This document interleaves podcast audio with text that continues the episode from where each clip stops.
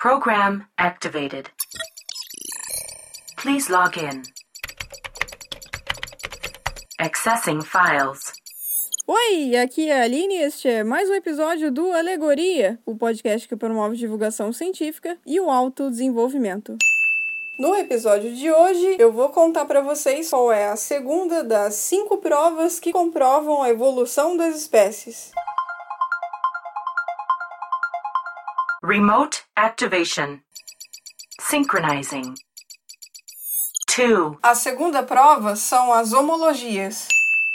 Como eu contei para vocês no episódio anterior, na biologia, para se identificar e classificar um ser vivo, uma das coisas que é feita é a comparação. Então, se um ser vivo é encontrado e é identificado como um ser vivo que não era conhecido antes, as informações coletadas desse ser vivo, por exemplo, ah, é um ser vivo noturno, insetívoro, que se reproduz uma vez no ano, a gestação demora 240 dias, etc. Essas informações são comparadas com as informações dos seres vivos conhecidos parecidos. Aí que entra a anatomia e a embriologia comparadas. Porque comparando o desenvolvimento embrionário e a anatomia dos seres vivos, é possível determinar o grau de parentesco entre esses seres vivos.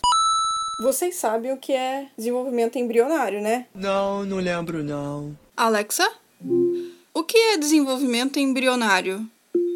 A embriogênese é o processo através do qual o embrião é formado e se desenvolve. Começa no momento da fertilização do óvulo, que a partir de então se passará a chamar de zigoto. O zigoto sofre rápidas divisões mitóticas sem que haja um grande aumento de crescimento. Existem dois tipos de embriogênese, a animal e a vegetal. Voltando ao assunto da embriologia e anatomia comparada. Por exemplo, os ossos. Os ossos do braço humano, da nadadeira, da baleia e da asa do morcego, apesar apesar de terem funções diferentes, têm aparência, organização, localização e distribuição parecidas. A forma como os ossos do braço humano se organizam para formar o órgão, o próprio braço, é parecida com a forma como os ossos da nadadeira da baleia e das do morcego se organizam para formar esses órgãos, a nadadeira e a asa. Essa forma e organização semelhante desses ossos podem ser explicadas pelo fato de que esses órgãos o braço, a nadadeira e a asa evoluíram a partir de um mesmo órgão do ancestral comum desses grupos, o ser humano, a baleia e o morcego, que ao longo do tempo se adaptou a funções diferentes, ou seja, em um determinado momento evoluiu, derivou por especiação, lembra? Nesse caso específico dos mamíferos. E radiação adaptativa, a partir do ancestral comum, aquele grupo de indivíduos que nós chamamos de ancestral comum, formaram-se grupos menores que foram submetidos à seleção natural de formas diferentes, em condições ambientais diferentes, condições reprodutivas diferentes, que gradativamente ao longo de diversas gerações, muitas gerações, One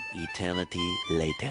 esses ossos desses órgãos se tornaram o que atualmente são: braço, nadadeira e asa, ou seja, ossos de órgãos diferentes, de espécies diferentes, de grupos diferentes. Foi isso que aconteceu com o grupo do ser humano, do morcego e da baleia, os mamíferos. Um grupo ancestral deu origem a um grande número de espécies diferentes, adaptadas a condições de vida muito diferentes. E como resultado dessa evolução, os ossos dos membros anteriores dos mamíferos sofreram modificações e atualmente desempenham funções diferentes em diferentes grupos, como por exemplo, correr nos cavalos, cachorros, gatos, manipular objetos, o ser humano, o gorila, o chimpanzé, nadar na baleia, cavar no tatu ou voar no morcego, dentre outros grupos e outras funções. Os mamíferos é um dos grupos mais diversos, assim, que tem diversas espécies adaptadas a diversos ambientes. Um exemplo clássico de radiação adaptativa. Então, essas estruturas dos seres vivos, que são semelhantes, que podem ou não desempenhar a mesma função, originadas de um ancestral comum exclusivo, são chamadas de estruturas homólogas.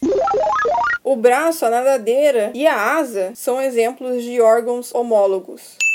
Quando essas estruturas semelhantes têm funções diferentes, essa diferença aconteceu devido divergência evolutiva.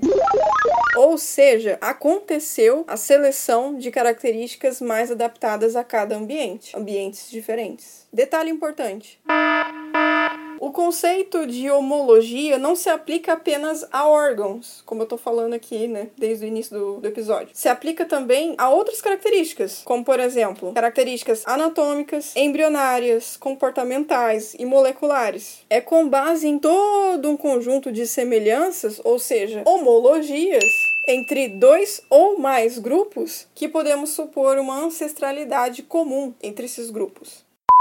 E chega, né? Chega por hoje. Espero que tenham gostado do episódio de hoje. Não se esqueçam de nos seguir nas redes sociais. Twitter e Instagram, Deezer, Spotify e Castbox. E Alexa, fecha a lojinha e vambora.